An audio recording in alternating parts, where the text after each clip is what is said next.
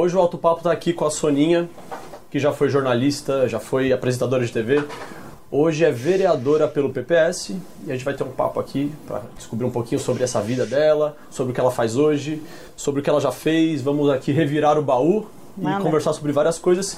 E falando de revirar o baú, a gente vai começar hoje com. Vamos falar um pouquinho sobre a MTV. Tá. Você começou né, naquela época áurea da MTV, né? Em que ainda não tinha internet, ainda não tinha toda essa influência, mas a MTV ela foi um marco, né? Para quem trabalhou lá, Astrid, Zeca Camargo, aquelas pessoas todas. Mas sabe que a gente fala que era uma época áurea agora em retrospecto. Porque enquanto a gente estava trabalhando lá, a MTV era super questionada. Parece que nada do que a gente fazia estava certo. A imprensa musical, a imprensa cultural, de modo geral, sempre foi muito ácida. Então as pessoas que, que escreviam sobre música nos jornais, os cadernos de cultura, desciam muito pau na MTV. E às vezes a gente até a gente até se importava com isso. O que você fazia não. exatamente lá na MTV? Olha, quando eu entrei, foi como assistente de produção. E era do que se chamava núcleo musical. O núcleo musical era a metade da MTV responsável pelos programas com VJs. Tinha o jornalismo, que era o MTV no ar, Zeca Camargo, reportagens, tudo. E o núcleo musical com as cabeças de VJ, quer dizer, VJ chama clipe. Basicamente era isso. O Disque, né? Aqueles programas Então eram, 20. eram três produtores e três assistentes de produção. A função dos assistentes era escrever os textos. Nós éramos, na verdade, redatores. O nosso texto passava pela aprovação do produtor que acompanhava a gravação em estúdio. Durante muitos anos eu trabalhei na MTV com máquina de escrever. Então parece que eu estou falando né, do trabalho da geração passada. Não, na MTV a gente não tinha computador. Então essa era a parte mais divertida daquele trabalho. Mas gente- como é que você foi parar na TV Cultura? eu tava na MTV já fazia 10 anos. Aham. E naquela época, já no ano 2000, muita gente da primeira geração já tinha ido embora. Eu era a apresentadora, a diretora, produtora do Barraco MTV, que era um programa semanal de uma hora. Claro que tinha trabalho para a semana inteira, selecionar os convidados, mas hum, perto do que eu fazia era muito pouco. E aí a TV Cultura apareceu e falou assim: olha, a cultura tem uma tradição fantástica, uma reputação enorme em programação infantil e realmente a gente arrasa.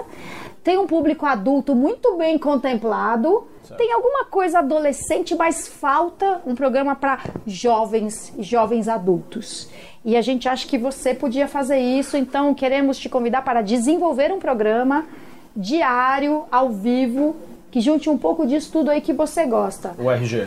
O RG. Cultura, esporte, política, meio ambiente, cidadania, sexualidade. Então, meu, era um convite maravilhoso. Eu ia inventar um programa diário ao vivo. Começava daí.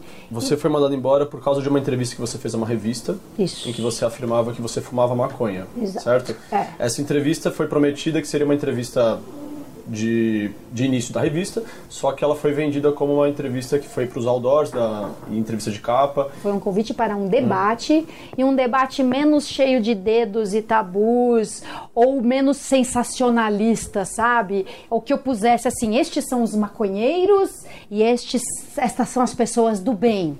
Eles queriam quebrar esse estereótipo e dizer assim, meu, é, é assim mesmo. A gente ouviu dizer, repórter, imagina, um conhece outro, que conhece outro, que conhece outro, assim, olha, falaram pra gente, eu não sei se é verdade, que você fuma maconha, é verdade? Eu falei, por quê? Porque a gente está fazendo uma matéria assim, assim, e está querendo mostrar que não é bem assim o mundo do bem e o mal, as pessoas decentes trabalhadoras e os maconheiros. E então a gente está tá convidando pessoas que têm uma vida para todos os efeitos normal a dizerem que fumam maconha com um intuito de tentar discutir a legalização ou não da maconha num contexto mais é, rico.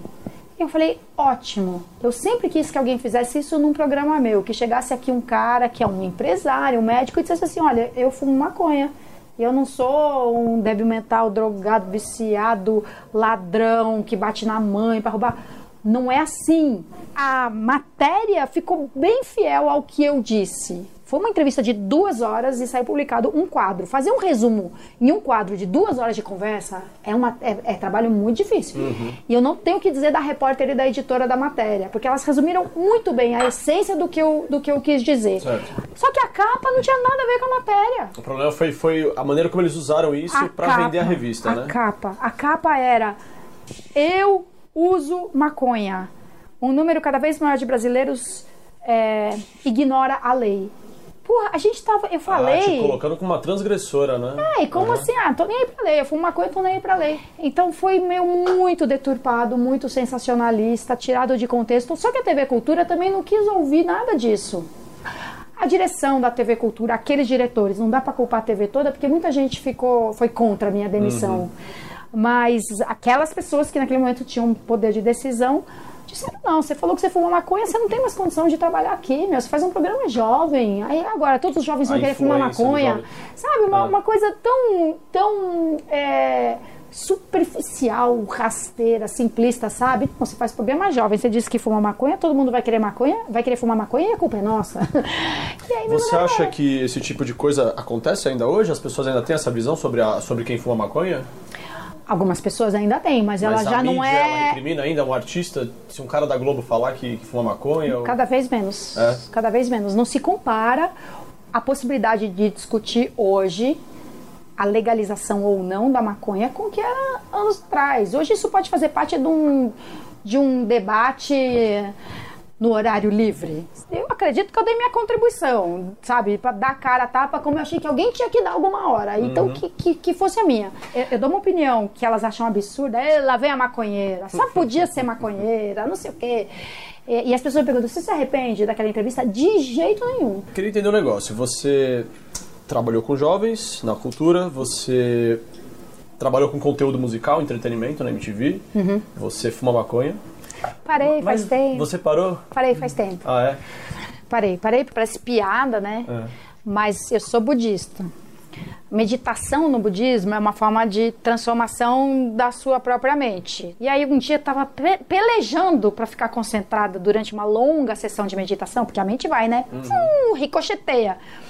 E eu falei, cara, eu tô querendo desenvolver concentração e aí nas minhas horas livres eu fumo maconha. Tipo, meu, isso, isso não é um bom jeito de eu continuar treinando a minha mente. Sem falar na cadeia é, indesejada involuntária, mas assim, sim, se você compra maconha, aí o único que vende é o crime organizado, cara, eu tô fazendo parte disso. Mas você se considerava viciada em maconha? Não, nunca fui nem longe disso, nem, nem, nem, nem, nem longe disso. A sua posição política e, e toda essa vontade que você tem de mudar as coisas, isso é bem notável porque isso começou desde a história da maconha, depois a, apoiando Serra e depois se tornando secretária de Assistência e Desenvolvimento Social. Aí foi passando aí o tempo, é, você criou o Tecla SAP em 2013, esse blog que ajudava as pessoas a entenderem algumas coisas complicadas. É. Você tem um pouco a ver também com aquele momento da MTV, né? Que você criava conteúdo, né? Boa. Tem. Tem. Tem. Legal isso. Depois disso, né, a gente acompanhou alguns, alguns acontecimentos recentes, você sendo demitida pelo Dória na tela do Facebook, né, ele gravando esse momento. Aham. Te fez mal isso, né? Porque eu, eu vi uma entrevista sua, você falando que você não queria ser demitida ali. Eu não queria era ser uma coisa que você queria, né? Então, pra começar, eu não queria Porque sair. parecia que era um acordo, mas não, Não, teve não um era. acordo, né?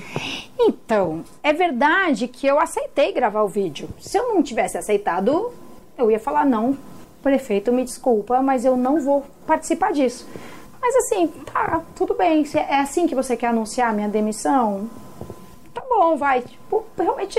Aliás, eu não tinha como me forçar nada no momento que ele tá me mandando embora, Claro, né? Eu- era só eu dizer que não, mas eu falei Tá assim. demitida tá bom. você vai embora e acabou. É, né? então assim, que que- qual que era a intenção dele? Era mostrar que mesmo ele me mandando embora, que a gente continuaria tendo uma relação amigável, amistosa, sem ressentimento, sabe? A gente não ia passar a ser eh, inimigo pelo fato de não termos conseguido trabalhar bem juntos. Então, ok, tá bom, beleza, né? Vamos fazer isso. Até porque tinha um, ingrediente de eu estar de volta, de eu voltar para a Câmara Municipal. Quer dizer, se você manda uma pessoa embora e ela volta para a empresa dela, para agora eu, estava sendo mandada embora ia voltar para a Câmara para ser uma vereadora de um partido que é da base aliada ao governo. Certo. Então, E aí ele gravou o vídeo. Tem e muita você gente. não chorou, você aguentou. Não, mas eu já tinha chorado. Tava com aquela cara, antes. eu já tinha chorado. Eu já tinha chorado. A mas- gente tomou muito cuidado, a gente não queria falar sobre aquilo, não queria, não ia falar, mas como você tá, tá tranquila pra falar, eu não quero entrar em intimidade, eu não vou falar também daquilo, não vou falar. Tá. Na verdade, eu vou falar, mas eu não vou falar daquilo. Eu vou falar, na verdade, eu queria entender Tá. quando você, claro, pra dar um contexto pro pessoal que tá assistindo, né? É, Se é que já não adivinharam. Recentemente, já faz alguns meses isso, é, a Soninha, ela declarou em uma, uma reportagem que ela está namorando um ex-morador de rua, certo? Uhum, sim. É isso. Então só pontuando mesmo. É, eu queria entender uma coisa, porque como você é uma pessoa muito influente, você é conhecida porque trabalhou na televisão há muito tempo, quando uma pessoa famosa, de influência, dá uma declaração como essa, você acha que isso ajuda as pessoas a desmistificarem os estereótipos, acabarem com o preconceito que elas têm de coisas como essa, de que nós, seres humanos, somos todos iguais como seres humanos e que, o- e que o fato de você já ter morado na rua não desqualifica você como pessoa para ter um relacionamento com outra pessoa? Você acha que teve algum viés assim? Eu não costumo falar dos meus relacionamentos, a menos que eu acho que tem algum propósito, que tem alguma utilidade, sabe? Então, é, a primeira vez que eu falei é, do, do meu, do meu casamento foi porque as pessoas descobriram, algum jornalista descobriu, sei lá, que eu trabalhava fora e o meu marido era quem cuidava da casa e da nossa filha. E as pessoas acharam isso Havia uma inversão de papéis, né? Da sociedade É, bizarro, machista, curioso, né? tudo isso. E aí eles me perguntaram: ah, podemos falar? É verdade isso? Desde o pânico até revista, sei lá, Marie Claire, não não era Marie Claire, mas alguma coisa assim, todo tipo de, de veículo se interessou por essa história. Jornal da Tarde, que existia naquela época, na hora de falar de Dia dos Pais, de Dia das Mães, de Dia da Mulher, de machismo. E, e- e o meu marido não fazia a menor questão, muito pelo contrário, de ser entrevistado. E a mesma coisa agora no caso do meu relacionamento atual. Eu não contaria para as pessoas, ai, sabe, mudar o status no Facebook, amando, apaixonada. Eu não Enrolada. não, eu não conto isso para as pessoas. É, sabe, não tiro foto do meu atual namorado e publico nas redes. Eu não faço isso. Você é uma pessoa reservada. Sim. E, mas aí um jornalista puxou o fio ali, sacou, começou a perguntar e eu, e eu aceitei responder. Eu aceitei responder em primeiro lugar porque agora o Paulo tem é, condição de ser conhecido por um número maior de pessoas. E por que, que ele tem essa condição? namorado. É, por que, que ele tem essa condição? Porque, porque ele há alguns meses parou de beber.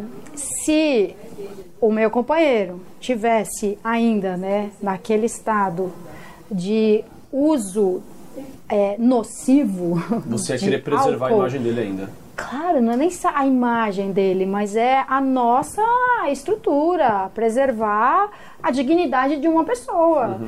E, e assim, sério, ele não aguentaria ser olhado assim. Agora ele está em condição. Porque, na verdade, ele já anda comigo publicamente desde o começo, desde que a gente começou a ficar junto. E as pessoas olham para ele, né, estranhando, aceitando, condenando sabendo ou não, achando ou não que ele é meu companheiro, né? Mas nota que tem alguma coisa estranha ali naquela pessoa, naquele lugar, não, não orna. E talvez se perguntem, mas ele é o que dela, sabe? Então eu não teria dito antes, ia ser muito desestruturador. E assim, não é nem tanto para dizer para as pessoas, é um, é, é- é um pouco isso sim. Tipo, gente, morador de rua é uma pessoa, uma pessoa, outra pessoa, outra pessoa, João, José, Maria, Paulo, Pedro, Rodrigo, Ricardo, Gabriela. Tem também falar de se você tem um relacionamento com uma pessoa que todo mundo estranha, aguenta firme. Porque isso acontece muito. É a pessoa que namora com alguém que já foi casado muitas vezes, que é muito mais velho, que é muito mais novo, que é muito mais gordo, que é muito mais magro, que tem piercing no corpo inteiro, que é travesti, que é transexual, que é lésbica. E mais uma coisa é, é dizer, assim, tentar dizer para mulheres, principalmente assim, meu, seu companheiro é alcoólatra, cara, Você não tem que se sentir culpada, nem envergonhada, nem constrangida por isso. Seu companheiro é alcoólatra. Muitas pessoas têm um relacionamento próximo com o alcoólatra. É o pai, o filho, o sogro, o sobrinho, o genro. E isso não é motivo para ser condenado. Nem a pessoa que é alcoólatra, nem aquelas com quem essa pessoa se relaciona em nível familiar, afetivo ou de amizade. Obrigado por confiar na gente e por a gente realmente poder desmistificar algumas coisas e entender um pouco mais sobre a sua história, sobre a sua vida. É isso aí, gente. Valeu! Acompanhe nosso programa em youtube.com/autopapo e no Instagram e Facebook em Autopapo Oficial. Valeu!